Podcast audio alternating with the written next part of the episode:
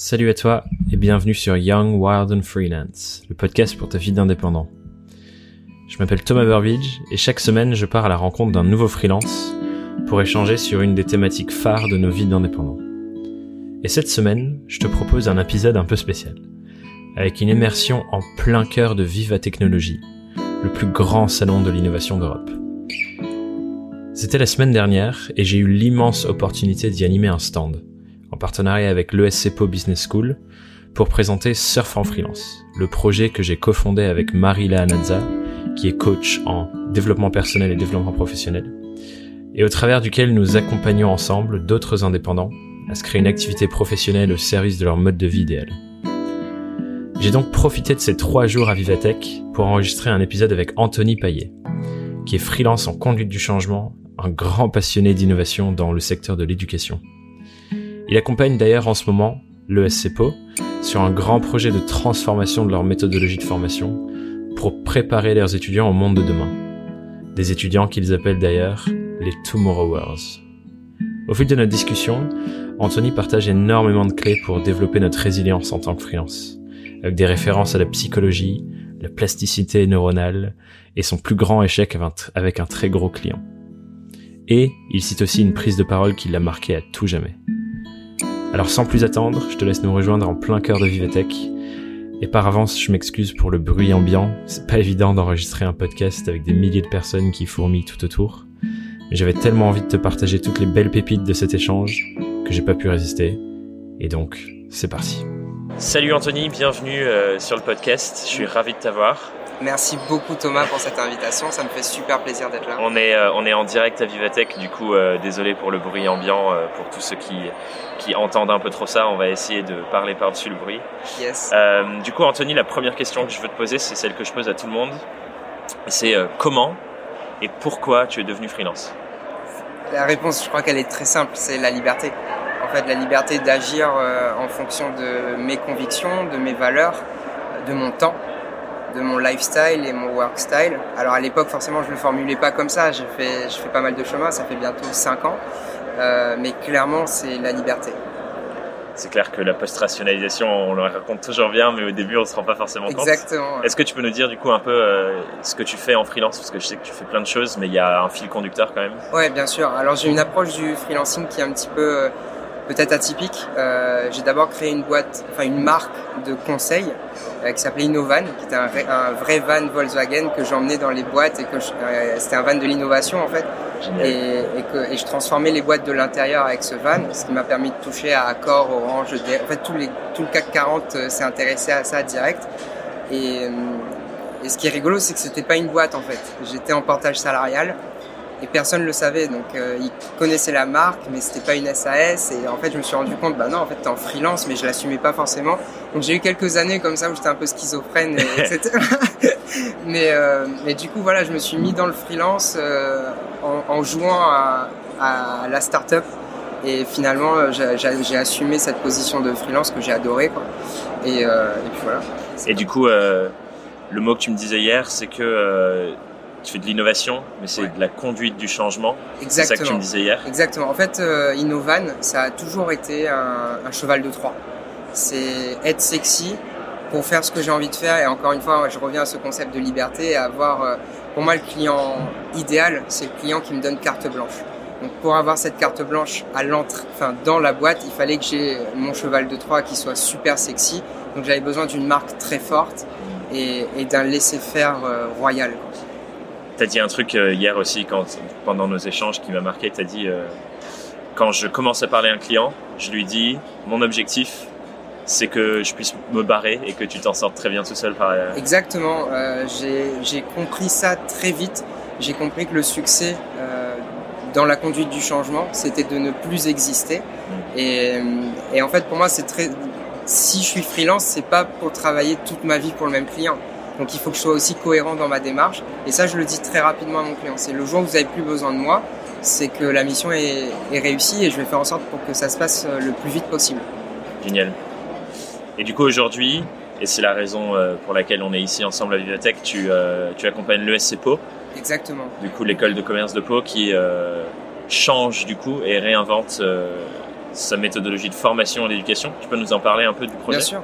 Alors pour moi, le SCPO, ça a été euh, une vraie histoire d'amour. Je fais souvent référence à ça comme un mariage parce que je suis freelance, mais en même temps, euh, j'aime travailler chez eux euh, deux, trois jours par semaine et être présent là-bas dans les locaux. Donc c'est aussi une partie de mon travail que je découvre. Et, et je me suis pris, en fait, j'ai commencé à faire de la formation là-bas il y a deux ans. J'ai senti qu'il y avait un projet de transformation qui se mettait en place, mais qui qui était encore euh, naissant dans les, dans les backstage et euh, ça m'a directement accroché. Donc je me suis rapproché de l'école, j'ai fait plusieurs programmes de formation chez eux. Euh, en, en, lien direct avec les étudiants, je, je suis aussi tombé amoureux de, de ce métier et de, de la, le fait d'être proche des étudiants et d'avoir un impact à ce moment-là. Et notamment mmh. faire passer le message de le freelancing existe et... C'est possible. Voilà, c'est possible. Euh, et le nomadisme aussi, parce qu'à côté du freelancing, je suis nomade et du coup, je profite aussi pour, euh, partager ce lifestyle-là avec les étudiants et, leur dire que le futur du travail, euh, il est multipotentiel. Et donc, exploiter ça, exploiter ça au plus et sachez-le le plus vite possible.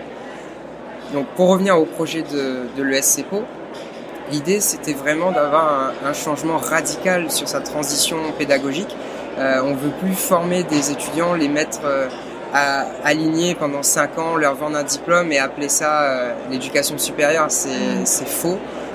Euh, et, et, en fait, on veut vraiment transformer l'expérience euh, apprenante, puisqu'on a, en tant que freelance, on continue à apprendre toute notre vie, en tant qu'entrepreneur, start-upper et même dans les organisations, les gens doivent apprendre toute leur vie.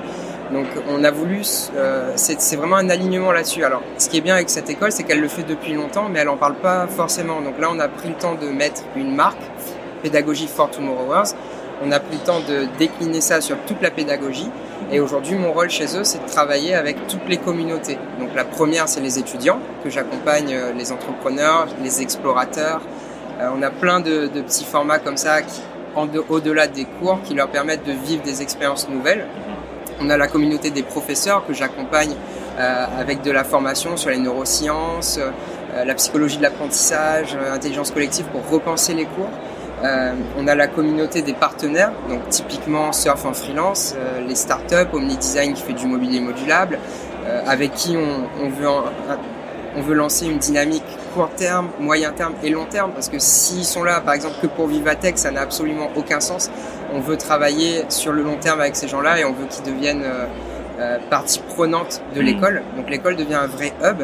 La quatrième communauté sont les alumni. Si on continue à apprendre, il est de notre devoir d'activer cette communauté, lui proposer des formations euh, en ligne sur des sujets qui l'intéressent.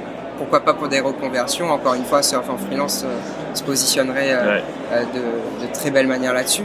Et, et, la cinquième communauté, c'est le territoire. Donc là, par exemple, pour la, la semaine d'intégration des étudiants, on organise un projet de reforestation hyper important quand on veut devenir un tomorrower et quand on veut former des tomorrowers, d'avoir un côté give back, d'avoir un côté euh, impact positif sur, sur son environnement, sur, sa planète, enfin, sur la planète, ouais. et, euh, et d'aller mettre les mains dans la terre, les mains dans le cambouis, et dès le premier jour de ton intégration, euh, tu as un rôle. Quoi. Dans ce que tu dis, il y a plein de points sur lesquels j'ai envie de rebondir. Je vais en choisir le premier qui semble anecdotique, mais t'as encore le van ou pas?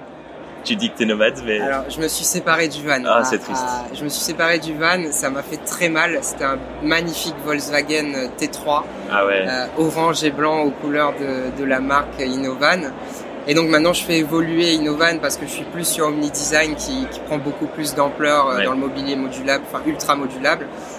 Euh, mais j'ai eu cette période van, j'ai fait aussi l'Australie en van et ça y est, c'est bon, je, le rêve est réalisé et je, je, peux passer à autre chose.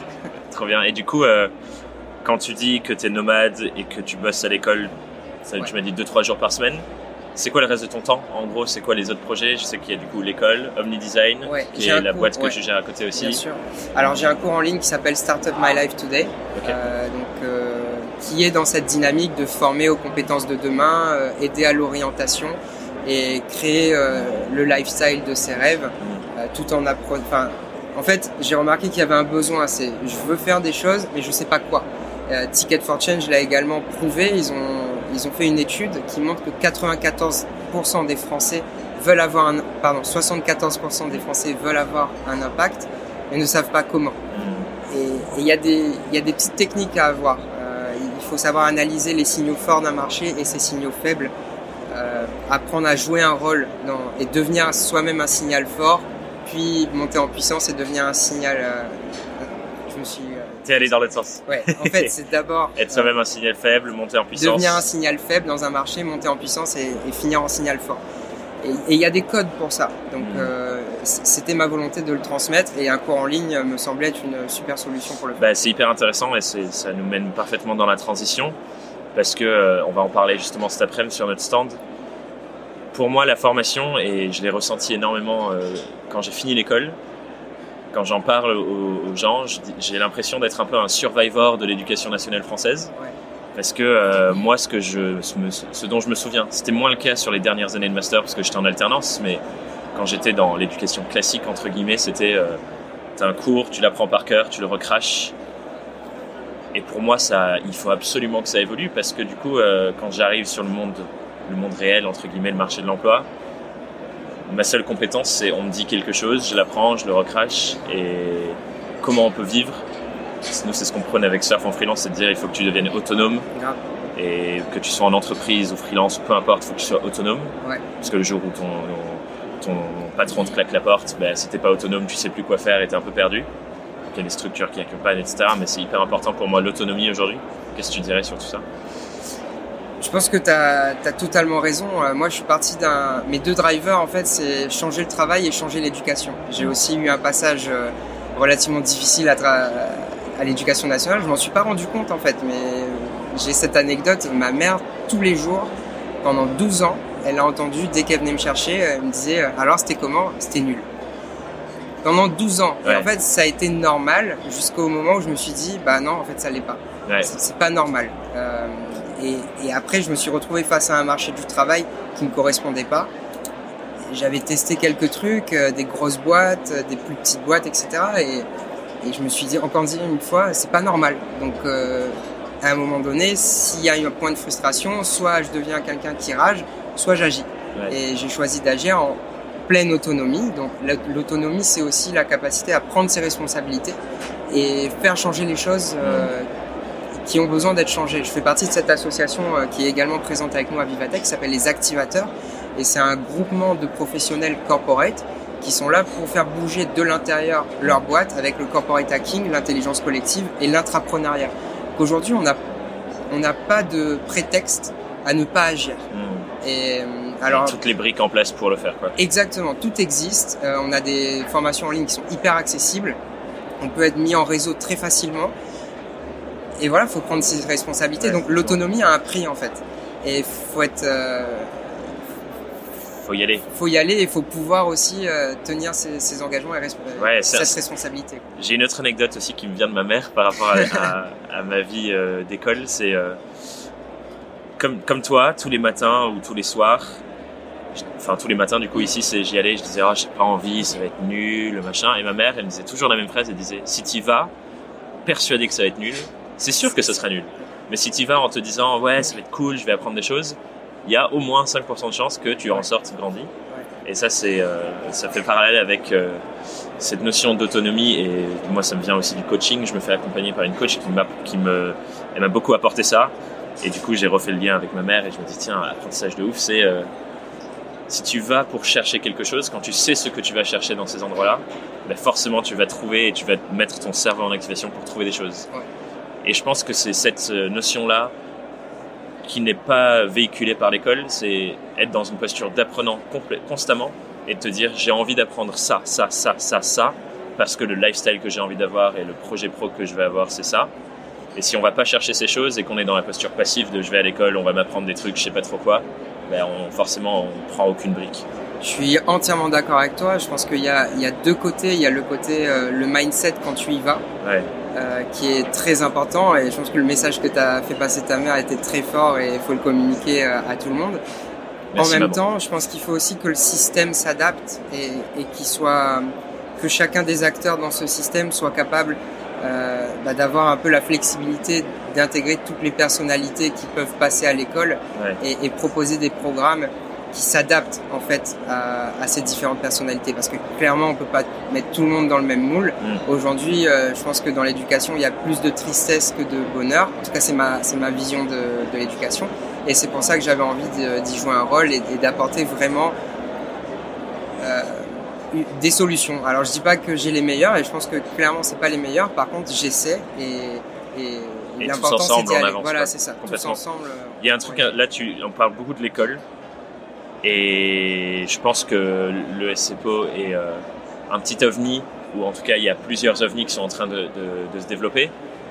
Moi, il y a toujours un truc que je me suis dit, c'est quand tu vois la taille de ces organisations et la vitesse à laquelle même l'éducation nationale au niveau national évolue, je me dis, c'est quasi, enfin, je suis sceptique sur le fait qu'ils aient l'agilité nécessaire pour rebondir parce que euh, en deux ans il y a des métiers qui naissent, qui disparaissent.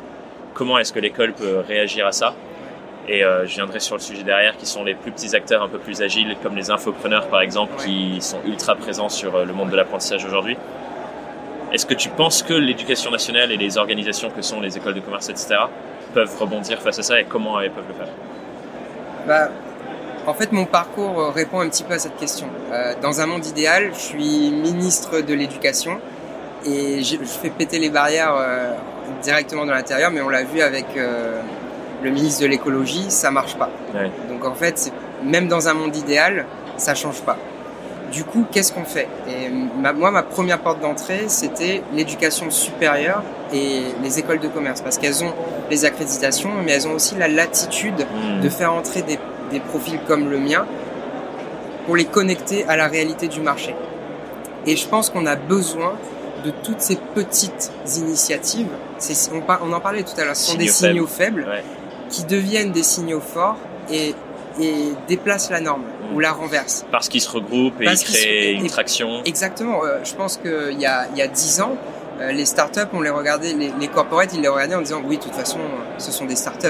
Ouais. Aujourd'hui, on est à Vivatech et il n'y a pas un stand de corporate qui n'accueille pas un maximum de startups. Ils, ils sont tous là Ouais. parce qu'ils ont envie d'être entourés de startups parce que c'est le truc euh, qu'il faut faire aujourd'hui. La norme a changé. Hmm. Euh, la norme a changé dans les habitudes de consommation sur le bio. Ouais. Il y a plein de bascules comme ça et je pense que l'éducation sera l'une des l'un des prochains points de bascule Hmm. à condition que tous les acteurs euh, se connectent, travaillent ensemble et, et partagent. Il y a un livre qui parle de ça qui s'appelle The Tipping Point. Oui. Où en gros c'est euh, l'accumulation de plein de petites choses et comme tu dis il y a un effet de bascule où on passe dans une autre réalité. Et je pense que le marché du freelancing aujourd'hui c'est exactement le moment, ce qui se passe. C'est-à-dire que c'est pas nouveau d'être freelance, il y a plein d'indépendants depuis je ne sais combien de temps dans plein de différents métiers. Et aujourd'hui, depuis allez, on va dire cinq dernières années, on passe un cap où il y en a de plus en plus. Du coup, il y a des plateformes qui se créent autour de ça. Du coup, il y a de plus en plus d'acteurs. J'en suis l'exemple typique avec ce podcast et, euh, et Surf en freelance, ma formation. Parce que, ben voilà, boum, signe faible, ça devient un signe fort. Tout le monde se dit c'est le futur de comment le, fond- le, le marché va, va évoluer. Et du coup, les personnes qui étaient au stade signe faible, c'est aujourd'hui les personnes qui sont les plus présentes. Genre, on peut penser à, à Upwork aux États-Unis qui euh, Mm. accompagnent le changement aux États-Unis depuis longtemps. Le jour où ils arrivent en Europe, eux, ils ont euh, 10 ans d'avance, quoi. C'est clair. Et du coup, je pense qu'effectivement, c'est euh, c'est très vrai. On le voit de plus en plus sur plein de différentes facettes du marché du travail. Et du coup, sur l'autre l'autre aspect, c'est ok, les écoles du coup peuvent évoluer euh, avec ce, ce système-là, étant agile en petit, chacun de son côté, et on fait la somme et ça, ça crée du mouvement. Mais pour moi, il y a un vrai sujet de l'apprentissage et de la formation où aujourd'hui, ça tous les silos pètent. Mm. Et presque, il y a des gens qui sont presque qui ont presque plus confiance en des infopreneurs, des structures comme des live mentors, des open classroom pour se former, plutôt que d'aller vers l'école. Et j'ai un exemple très précis, j'ai reçu un message sur LinkedIn euh, il y a six mois de ça, une fille qui s'appelle Sophie, qui euh, était en école de médecine à la fac, et elle, a fait, elle est rentrée en deuxième année, elle se rend compte que c'est pas pour elle.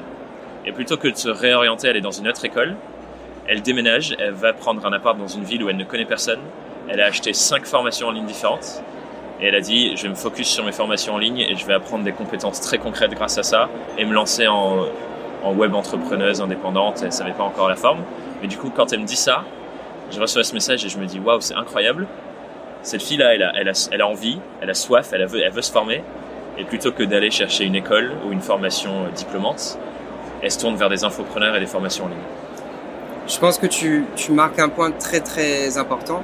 Euh, je me suis moi-même formé très rapidement en ligne Mm. et j'ai aussi enchaîné les diplômes et, et j'ai vite compris en fait que que ça allait basculer. Donc j'ai fait partie des premiers à prendre des MOOC en ligne. Euh, Quand j'ai vu MIT, Harvard s'ouvrir, je fais c'est génial ce truc et j'ai j'ai co- collectionné et en même temps j'ai eu des les, les plus beaux cours que j'ai pu avoir, euh, enfin certains des plus beaux cours que j'ai pu avoir dans ma vie ont été en ligne.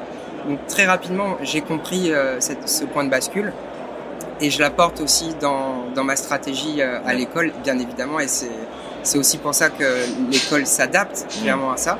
Je pense qu'aujourd'hui, on a toujours fonctionné dans un modèle d'influence. Avant, l'influence c'était quel est ton classement euh, Ouais. d'école. Si c'est la meilleure école, je vais y aller. Sauf que le monde répond à, à bien d'autres codes aujourd'hui. Et ceux qui ont de l'influence via Insta, euh, leur lifestyle, etc., arrivent à vendre des cours parce que eux ont réussi des, des parcours de vie qui intéressent d'autres personnes. Et ça, nous, on l'a très bien compris également. C'est pour ça que c'est important pour nous de, de travailler avec nos alumni et qui représentent, qui soient aussi très présents dans les programmes, Ouais. mais pas seulement les startups, les surf en freelance, euh, les omni design, les- tous ces gens-là, on les intègre maintenant dans nos, dans nos parcours. Parce que si eux ont réussi, c'est qu'ils ont les codes à transmettre à nos étudiants Pour qu'ils puissent. pour qu'ils puissent, Perpétuer ça. s'ils le souhaitent, Mm. avoir le même parcours. Et la force d'une école euh, face à tous ces infopreneurs, c'est que l'école, elle a une structure, Ouais. elle a des années et des années d'expérience, elle a tout le setup en fait que l'entrepreneur doit construire avec ses petits moyens euh, sur un site internet, etc. Et ça fonctionne. Ouais. Mais l'école, elle a déjà tout le programme, le réseau, etc. Donc elle peut démultiplier l'impact à partir du moment où, comme le SCBO, elle s'adapte. Ouais. Et elle Et elle fait le virage. switch. et elle, fait, elle comprend le switch. Ouais, complètement. C'est intéressant, euh, c'est intéressant ces sujets-là. Moi aussi, comme tu, comme tu disais, je crois que les plus belles formations et apprentissages que j'ai eu, c'est en ligne.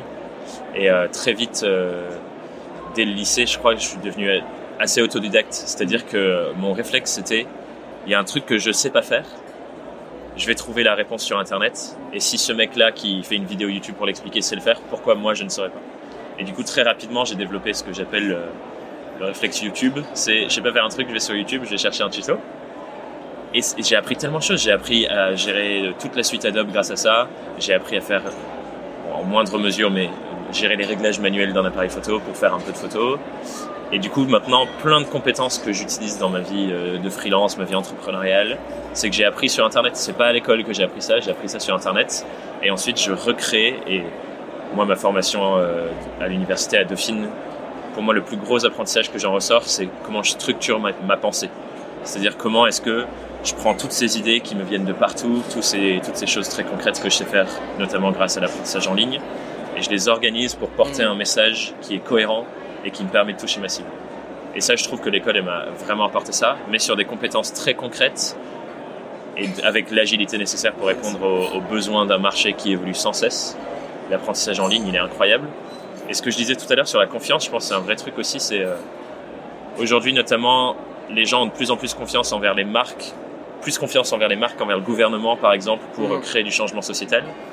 Et je pense qu'au niveau de la, de la formation, il y a ça aussi, c'est si tu crées une connexion humaine avec une personne, comme tu disais, euh, qui a un peu d'influence, donc quelqu'un qui a un gros réseau Instagram, je pense à, à mon amie Laura qui, euh, que j'ai eu sur le podcast déjà. euh, elle, a 37 000 followers sur Instagram et elle a des connexions tellement fortes avec les gens qui la suivent. Genre ils sont, ils se connaissent presque pas, mais ils se potes. Ils échangent par message tout le temps et les gens l'adorent. Et du coup, c'est clair que comme elle a cette connexion humaine, les gens ont confiance en elle et ils se disent si elle nous apporte du contenu, Bien sûr. c'est du contenu qualitatif et j'ai envie d'aller apprendre avec elle Ouais. plutôt qu'une formation, un- une école, euh, on sait pas trop qui est derrière, c'est une grosse institution. Bien sûr. Et c'est pour ça que la transformation d'une école en format hub, avec des entrées multiples, euh, vraiment en, en format open innovation, où, tout le monde a sa place en fait Ouais. dans l'école. Et, et le- l'é- l'étudiant peut à un moment donné être celui qui donne l'information, et, et plein de gens vont donner l'information. Le prof peut être celui qui la reçoit. Donc il y a, il y a- faut vraiment voir ça de manière très ouverte, circulaire. Et, Comme tu et disais open, avec les, les cinq communautés tout à l'heure, en fait, c'est de l'échange constant. c'est transversal, c'est de l'échange. Et, et c'est assez chaotique en fait. Mais il faut avoir cette, euh, cette capacité aussi à accepter ce chaos parce qu'au final, quand on regarde la vision globale, il est très structuré et il va dans la bonne direction. Mais il y a une part, il y a une part de chaos dedans pour euh, pour l'émergence de toutes les, les, relations et tout ce qui va se mettre en place. Parce qu'un vrai parcours, une vraie orientation réussie, c'est énormément de chaos. Il faut qu'il ait multiplié euh, tout un tas de d'initiatives pour trouver sa voie. Ouais, la et, bonne. Et c'est important de générer ce chaos. Parce que sans ça, on n'y arrive pas en fait. Et je, je, reviens juste sur ce que tu as dit tout à l'heure sur ton réflexe YouTube. Moi, j'ai un réflexe euh, dans mes cours. Je donne des cours d'innovation à l'ESCPO Business School. Et dans mes cours, j'ai, je, je, donne aucun contenu qu'ils peuvent trouver sur Google. Et s'ils ont une question, je leur dis Google est ton ami. Parce ouais. que si je viens et que je vous donne des choses qui sont accessibles à sur Google, je sers à rien. Ouais. Donc les méthodos, je les, je les fais appliquer. Et, et quand on parle d'innovation, c'est vraiment passer de l'idée à l'action, concrètement. Ouais. Créer de la valeur avec ce que tu as déjà dans la main. Et en fait, on est handicapé presque de ça, parce qu'on a été tellement formaté à faire ce qu'il y a sur le papier et suivre, et, etc. Donc on est plus capable de trouver soi-même les solutions. Et je, je, je, je, prends un malin plaisir à déconstruire ça euh, dans mes cours. C'est hyper important. Complètement. On va revenir du coup sur euh, concrètement au niveau du, du free, d'un freelance qui Ouais. se lance. Je pense que ce dont tu parlais là, le, le réflexe Google est ton ami, quand tu ne sais pas et que tu as une idée mais que tu veux passer à l'action et que tu sais pas quel est le chemin, je pense que ça c'est un truc hyper important. On se marrait ce matin euh, avec ma copine dire, euh, on imaginait euh, le freelance qui se lance son premier jour, il est là trop content, il s'assoit devant son ordi, il dit merde, maintenant je fais quoi? C'est trop ça. et, et, du coup, je pense que c'est un truc hyper important qu'il faut développer quand tu es freelance, c'est ok, je m'assois devant mon ordi, j'ai besoin d'argent. Qu'est-ce que je fais maintenant Ok, pour avoir de l'argent, il me faut des clients. Comment je trouve des clients Et tu pars dans une espèce de, de, chaos, de test and learn. Tu testes des choses, ça marche pas. Tu testes des choses, ça marche pas. Et je pense que l'éducation doit pré préparer les gens à ça aujourd'hui. Complètement, complètement d'accord avec toi. Et, euh, et du coup, si on revient concrètement, s'il y a des gens qui nous écoutent là qui veulent devenir freelance, qu'est-ce que tu leur dirais? Où est-ce qu'ils doivent mettre le focus de leur apprentissage euh, pour être le mieux armé possible? Euh, si je me mets à la place de celui qui commence le premier jour, ouais. et si je repense à, à moi le premier jour euh, en tant que freelance, le, le, conseil que je donnerais, c'est euh, fake it until you make it. En fait, c'est cette pense comme si ça fait 10 ans que tu le fais, 20 ans que tu le fais, et comporte-toi comme tel. Ouais. Parce que j'ai beaucoup eu ce syndrome de l'imposteur au début et je, je, je, trouvais pas ma place, mais finalement c'est le client qui m'a fait assumer cette position, etc. Et je me dis j'ai perdu énormément de temps parce que j'aurais switché, j'aurais fait comme si ça faisait 10 ans que j'aurais eu un pricing déjà beaucoup plus clair au début, ouais. beaucoup plus en accord avec ce que j'étais capable de faire. Alors je sais que c'est pas un exercice facile, hein, c'est pas un conseil, mais vraiment c'est jouer un rôle, jouer le rôle du freelance qui fait ça depuis 10 ans. Ouais. Et du coup te poser des questions de quel rôle j'ai envie de jouer en tant que freelance du coup finalement. Bien évidemment. Et euh, du coup ça c'est le premier jour. S'il y a des gens qui se disent ok euh, là je suis en études, je suis pas prêt, mais le freelancing c'est pour moi. Qu'est-ce qu'on pourrait, euh, c'est quoi les conseils que tu leur donnerais pour se, le, se, préparer au mieux pour que le jour J ils aient un maximum d'armes et d'outils pour le faire?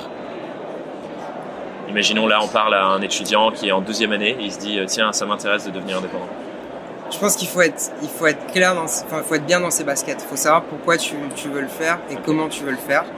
Et moi, la technique que j'utilise personnellement, c'est une, une, technique que, que j'ai empruntée à Sarah Lou Bateau, euh, Gros Bateau, je sais plus exactement, dans une lettre ouverte qu'elle a écrite aux au, au lycéens. Et tu peux nous expliquer qui c'est je, je Bien sûr, en fait, c'est une, c'est une blogueuse qui a sorti une lettre qui s'appelle les verbes de ta, le verbe de ta vie et qu'elle c'était une lettre ouverte aux étudiants et ça a tellement fonctionné qu'elle en a fait un bouquin et des vidéos etc et j'ai trouvé ça hyper inspirant et je je me suis adapté l'exercice mais j'ai trouvé trois verbes de ma vie. Les trois verbes de ma vie sont apprendre explorer agir. Si je je ne réponds pas à ces trois verbes je vais dans le faux. Et en fait ça me permet de un être humain il prend 35 000 décisions par jour. Et 99,9% de ces décisions sont, euh, sont automatiques. Mais le 0,1% qui reste, il faut pas se tromper parce que ça peut prendre 10 ans. Donc euh, je m'applique ces trois verbes dans ma prise de décision et ça me permet d'avancer sur les contrats que j'ai vraiment envie de développer euh, ensuite. Je trouve ça trop bien l'approche de trouver le verbe de ta vie. Moi, un, un truc que j'ai fait quand j'étais étudiant, c'était un peu ça aussi. je pense pas que je l'avais rationalisé comme un verbe, mais je me disais j'ai envie d'aller euh, un peu dans le sens contraire des gens. Et un truc que j'ai fait euh, quand je cherchais mon alternance en master 1, j'avais pas du tout envie de envoyer des candidatures, tout ça, tout ça. Du coup, je me suis créé un site et je suis allé faire des Twitter bombes à toutes les agences chez qui j'avais envie de travailler. Et au final, du coup, j'ai chauffé une alternance parce qu'il y a une agence qui m'a contacté en m'ayant trouvé sur Twitter. Et, euh, du coup, quand ça se passe, je me dis, ah ouais, il y a un vrai sujet là. Moi, je le rattache au personal branding derrière. Donc, c'est comme tu disais, quel est le rôle que tu as envie de jouer, comment tu communiques sur ce rôle, et tu te construis genre une marque autour de toi. Ça, pour moi, c'est aussi un truc que je conseillerais vraiment à tous les étudiants. C'est de, même, même s'ils veulent pas forcément devenir indépendants, c'est réfléchir à quel rôle tu veux jouer dans ton activité professionnelle et le monde professionnel. À commencer à construire même communiquer sur toi, tu vois, écrire des articles quand tu es étudiant. Il y a tellement peu de gens qui le font, du coup, ils se démarquent énormément les personnes qui le font. Et du coup, je pense qu'il y a deux sujets, c'est définir ça, donc c'est de l'introspection, c'est de poser des questions. Et je pense qu'à l'école, on te donne beaucoup trop de réponses et on te pousse pas à te poser assez de questions.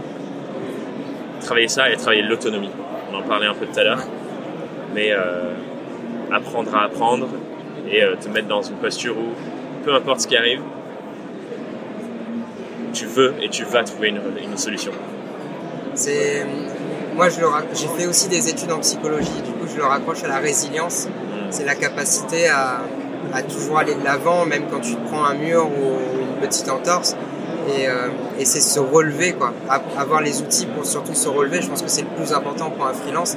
C'est pas tellement euh, de réussir parce que tout le monde réussira s'ils vont dans la bonne direction et s'ils ont la bonne learning, learning curve. Euh, par contre, pas tout le monde se relève des gros échecs. Et, seuls ceux qui se relèvent des barrières qu'ils ont rencontrées réussissent finalement à, développer le lifestyle qu'ils souhaitent. Ouais, au final, euh, c'est pas un échec tant que tu t'es relevé derrière. Exactement, exactement. J'adore euh, toutes ces notions-là dans le monde des startups. C'est très très présent et ça me parle énormément. Est-ce que du coup, on parle d'échec Est-ce que toi, tu en as eu des, bons gros qui t'ont fait du mal et desquels tu as appris et quelles sont les leçons que tu aurais apprises de ça du coup? Ouais, j'ai eu. Euh, j'ai pris une mission qui était trop grosse pour moi à l'époque et, euh, j'y suis allé. Mm. Et j'ai eu. Euh, en fait, j'ai des intervenants qui, sont partis un jour avant, j'étais vraiment pas bien, etc. Et la mission s'est très mal passée. forcément, c'est un client que j'ai perdu. Mais, mais en fait, j'ai continué quoi.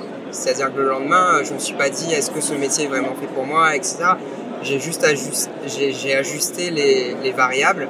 Euh, qui est le bon client pour moi Quel est le format de réussite et, en fait, j'ai creusé ce canal-là. Au lieu de développer avec tout type de clients, ce que j'ai enfin, ce que j'ai fait, c'est creuser les canaux euh, là où ça fonctionnait. Euh, j'ai eu aussi des échecs dans ma vie perso, des moments un peu difficiles où je me rappelle que j'ai commencé à postuler à des jobs et ça pour moi c'est la ligne où tout va mal, quoi, tu vois ce que je veux dire Oh mon dieu, il faut que je retrouve un, un job de salarié. C'est ça, mais je pense qu'en tant que freelance, à un moment donné, on se pose tous cette question est-ce que ça va être euh, durable? Est-ce que je vais réussir? Il y a des mois avec, il y a des mois sans. Enfin, c'est euh, plein de problématiques que les salariés ne connaissent pas. Et, j'ai été dans cette phase-là euh, très difficile et il faut savoir se relever. Quoi. Et à ce moment-là, moi, ce qui m'a sauvé, c'est une expérience de co-living au Nicaragua. Et en fait, j'ai rencontré plein d'entrepreneurs, je me suis entouré de plein de gens hyper inspirants, ça s'appelait Grind Camp.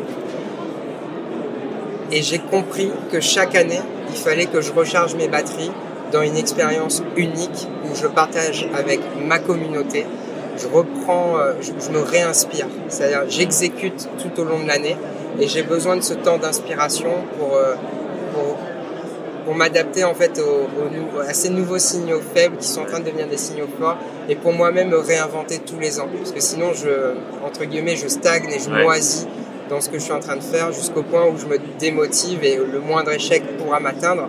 Et là maintenant chaque année je me mets dans ces situations. Donc cette année par exemple j'ai fait le Nomad Cruise dont on parlait euh, et, on était avec 250 entrepreneurs du monde entier qui voyageaient, c'était exceptionnel. en fait, chaque année, je fais une expérience unique comme ça, qui me, qui me permet de respirer, de prendre un bon bol d'inspiration. Et au final, euh, ce, que, ce que je retire de là, c'est l'importance de, de, ton entourage. Je pense qu'il y a énormément de freelances qui, qui se lancent Et comme c'est encore assez neuf, il y a beaucoup, beaucoup de personnes autour qui disent euh, T'es sûr, c'est risqué, euh, tu devrais pas. Euh, moi, le premier, premier truc qu'on me dit, euh, quand à la fin de mon alternance, je vais le dire à ma boss d'agence et la directrice de mon master, elles me disent euh, Non, mais tu devrais faire quelques années en agence pour faire ton expérience. Ouais. Tu sais, c'est dur quand t'es jeune, machin, machin. Ce qui m'a donné énormément d'énergie et j'ai failli euh, me foutre en l'air euh, en fonçant dans un mur parce que justement, trop envie de prouver qu'elles avaient tort. Bien sûr. Mais je pense que ce, ce truc de ton entourage, et c'est aussi un des objectifs du podcast, d'avoir d'échanger avec des gens qui sont dans cet univers-là pour que les personnes qui écoutent se baignent dedans et puissent se réinspirer, comme tu disais, toutes les semaines. Je pense que c'est hyper important. Et toi, du coup, c'est un rituel que tu as pris. euh, Exactement. Et puis, dans la notion d'entourage, c'est important de, c'est- c'est important de faire la différence parce que je, je le dis souvent à mes étudiants. Par exemple, les parents, ils ont un rôle de parents. Donc, dès qu'on va aller voir, aller les voir avec un projet qui sort de la norme, il est fort probable qu'ils jouent leur rôle de parents et qu'en fait, ils nous freinent. Donc, les, les parents sont pas forcément les, les premiers investisseurs qu'il faut aller voir quand on a une idée un, un peu, un peu hors du commun. Et il faut faire très attention à ça. Même ses amis, euh, ils ont parfois un rôle protecteur. Et ils vont jouer ce rôle. Mais il faut pas le prendre mal s'ils n'acceptent pas une idée ou un projet ou qu'ils ne soutiennent pas. C'est peut-être soit ce sont des mauvais amis, et dans ce cas-là, il faut s'en séparer, ou, ou soit ce sont juste des gens qui jouent leur rôle. Et il faut, savoir remettre ça en question. Et donc, dans la notion de s'entourer, euh, moi je sais que comme je suis nomade, j'ai beaucoup beaucoup de mal à tenir des relations parce que je suis tout le temps dans des villes différentes. Et en fait, c'est faux, mais j'ai- pas d'amis. Réellement, je peux pas aller vendredi soir chez un pote parce que j'ai pas de maison. Du coup, j'ai Mm. pas de vendredi soir chez un pote. Je suis tout le temps à droite et à gauche. Donc moi, m'entourer, ça veut dire tous les ans trouver un rassemblement de nomades ou d'entrepreneurs ou un événement dans lequel je sais que je vais connecter avec ces gens-là en un claquement de doigts. ouais, des gens qui ont les mêmes, euh, la même vie et les mêmes problématiques. C'est ça. Donc quand, quand on dit s'entourer, ça veut pas dire aller voir vos potes et demander de l'aide. En fait, non, c'est aller voir des gens qui sont cohérents par rapport à votre projet et qui auront le rôle de vous aider. Ouais. C'est intéressant. euh, Marie, qui est, euh, qui est ma coach et euh, ma collaboratrice avec qui on a créé Surf, elle, elle parle, on parle de cet entourage externe, mais elle parle aussi de ça au niveau interne. C'est-à-dire qu'on a plein de parts à l'intérieur de nous qui portent chacun différents messages. euh, ah, t'es pas assez bon, ah, c'est génial. Enfin bref, plein de différents messages qui viennent de l'intérieur. Et elles ont aussi chacun un rôle. Il n'y en a pas une qui est meilleure que l'autre, mais elles ont toutes un rôle à jouer. Il y en a une, c'est la part protectrice, il y a l'autre, c'est la part euh, dynamique qui te pousse à sortir de ta zone de confort. Et il faut les écouter et prendre en conscience, ok, son rôle c'est ça. Et dans ma situation actuelle, c'est pas la bonne personne à écouter. Exactement. Et je pense que c'est pareil, enfin, autant à l'intérieur qu'à l'extérieur. du coup, et, euh, prendre conscience de ça, de se dire, ben, ok, cette personne-là, son rôle, c'est quoi? C'est euh, me divertir parce que c'est un ami avec qui on rigole beaucoup, ou c'est pour mes parents euh, m'apporter de la sécurité. Si je leur présente un projet qui va à l'encontre de la sécurité, comme tu disais, effectivement, ils vont pas forcément euh, me pousser à le faire, mais c'est pas le, la bonne personne au bon rôle pour me conseiller dessus au final. Et en plus, il faut bien le voir parce qu'ils sont en train de remplir ce rôle du mieux Ouais. qu'ils peuvent. Donc en fait, ils sont en train de faire du mieux qu'ils peuvent et, et c'est quelque chose d'extrêmement positif. Parce Ouais. que s'ils le faisaient pas, euh, on pourrait se poser des questions sur ce rôle finalement. Ouais, Donc, dès qu'on commence à voir les choses comme ça, tout devient beaucoup plus facile et limpide. Et fluide Et à, gérer.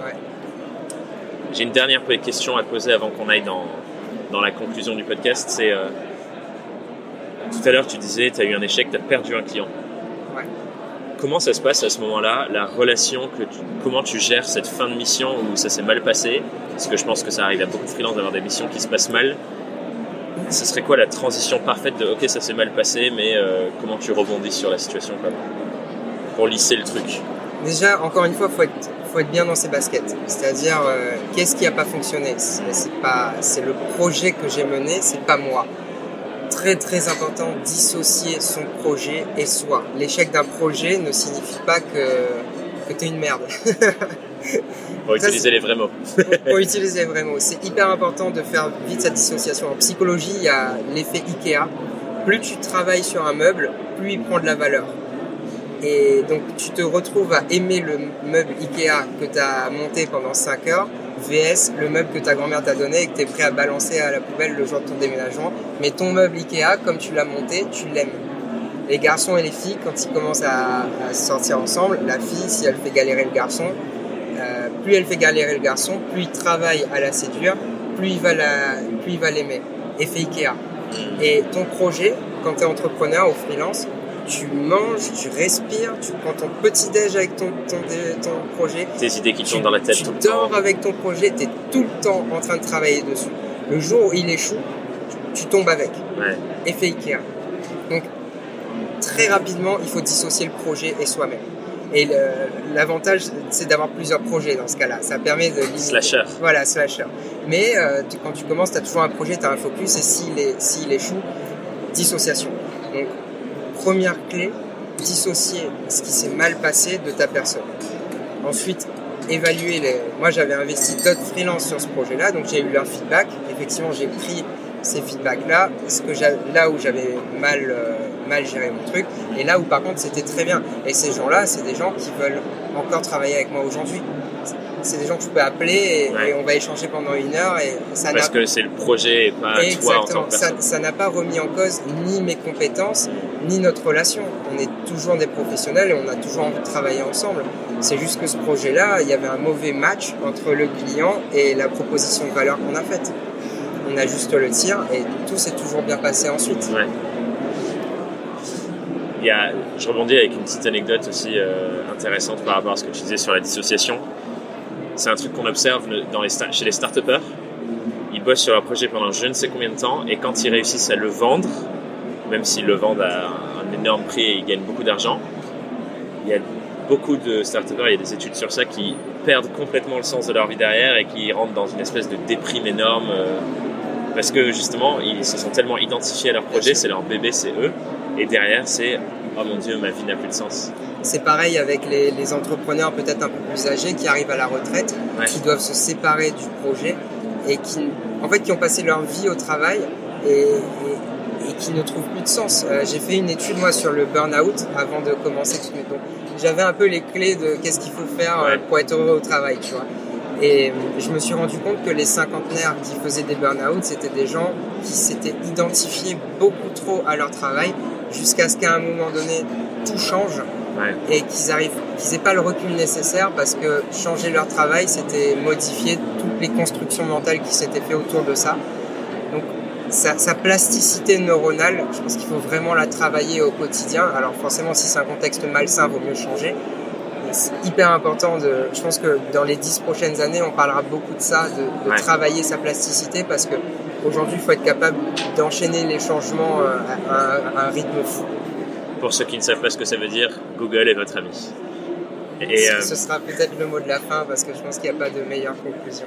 Oh, J'ai envie de revenir sur un dernier truc encore, et après on, on conclut avec les deux grandes questions. Ça, ça renforce une conviction, et je suis ravi que notre échange renforce cette conviction parce qu'elle est vraiment forte en moi, c'est que notre activité professionnelle, quelle qu'elle soit, ça doit seulement être un outil et un tremplin vers notre mode de vie idéal. Ouais. Et pour moi, c'est hyper important d'avoir ça en, en tête, et donc de bien cerner quel est le mode de vie idéal que j'ai envie d'avoir pour construire son activité professionnelle en sa- au- au travers de ça.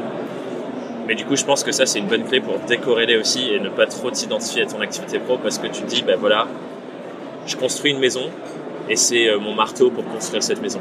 Ou euh, j'ai envie de voyager tout le temps et mon activité pro, c'est euh, le marteau qu'il me faut pour voyager tout le Exactement. temps. Et je pense que ça, c'est hyper clé Je suis tout à fait d'accord avec toi. construire les choses en fonction de ça. Du coup, pour conclure, je vais venir sur les deux dernières questions Yes. que je pose à tout le monde. Et la première, c'est si tu avais un conseil à donner à ton toi du passé, c'est son premier jour en freelance, c'est quoi le conseil que tu lui donnes? Fake it until you make it. C'est- Ce dont tu parlais tout à l'heure. Ouais, comporte-toi comme si ça faisait 15 ans que tu faisais ce métier et applique ce tarif-là. Ok. Et du coup, c'est déjà rentré avec un tarif haut en fait, au final. Exactement. Que tu renégocieras. Ouais. Tu peux offrir des choses, tu peux, tu peux facturer euh, une journée, mais marquer euh, trois journées offertes sur ton, sur ton Sur devis. Ouais. Mais ta journée, tu l'as mis au pricing haut. Ok. En fait, alors faut pas commencer trop haut, faut pas Bien sûr. prendre pour euh, MacGyver, mais euh, voilà, c'est fake it until you make it. Ça fait Ok. 15 ans que je fais ça, je suis à l'aise avec. Trop bien. Et il y, a- y cette expression que j'aime beaucoup. Il y a quelqu'un qui m'a dit euh, une fois, quand quelqu'un me dit ça fait 10 ans que, que je fais ce métier, lui il lui répondait bah ça fait 9 ans de trop. Il n'y a pas besoin, y a plus, on n'est pas dans un monde où il y a besoin de 15, 15 ans d'expérience pour être expert dans un sujet. Euh, trois articles et, et une mise en application prototype, tu es peut-être déjà un expert, tu as peut-être déjà vu tous les problèmes. Euh, Créer du contenu qui, qui valorise ta légitimité. Exactement. Donc, considère-toi comme un pro qui, qui, fait ça depuis 10 ans. Et du coup, merci. Et euh, l'autre question, c'est pour les auditeurs, les personnes qui nous écoutent, si tu avais une question à leur poser pour qu'ils cheminent cette semaine et qu'ils réfléchissent à leur activité de freelance, c'est quoi cette question? Quels sont les verbes de ta vie? Quels sont les verbes de ta vie et, du coup, comment tu vas prendre des décisions à partir de maintenant Trop bien. Donc définir peut-être trois, peut-être un, mais les verbes. oui, un à trois, pas plus. Euh, mais, euh, mais déjà en avoir un, c'est pas mal. Et ensuite tout faire en fonction de ça. Exactement. Trop bien. Merci beaucoup, euh, Anthony. Merci à toi C'était un super épisode. Et merci à tout le monde qui nous écoute. Et je vous dis à la semaine prochaine pour un nouvel épisode. Merci beaucoup pour ton écoute. Et j'espère que le bruit qui entourait nos voix était quand même supportable. J'adore la question d'Anthony en fin d'épisode. Et du coup, je tenais à t'inviter de nouveau à vraiment y songer cette semaine. Pour ça, je te recommande de prendre le temps, disons 5 minutes chaque matin, pour te la poser et écrire tout ce qui te vient. Quels sont les verbes de ta vie? Et si les réponses ne te viennent pas directement, ce n'est pas grave. Comme on le disait dans l'épisode, trouver sa voix, et donc trouver les verbes de ta vie, c'est le résultat d'une série de tests et d'apprentissage constant. Et comme Marie, ma cofondatrice pour Surf en Freelance, aime dire, les questions sont des graines. Et si tu ne plantes pas de graines, les fleurs ne pousseront jamais. Pour t'accompagner dans cette réflexion sur les verbes de ta vie, je t'invite à me partager tes écrits et tes réactions. Tu peux me les envoyer par mail à hello.thomasburbidge.com et vraiment je serais ravi de les lire. C'est pour ça que j'ai créé ce podcast. C'est pour t'accompagner chaque semaine dans ta réflexion sur ton activité et sur ta vie de freelance. D'ici là, je te souhaite une excellente journée. Je te dis à très vite pour un nouvel épisode de Young World and Freelance. Et encore une fois, mets de la valeur sur cette question. Quels sont les verbes de ta vie?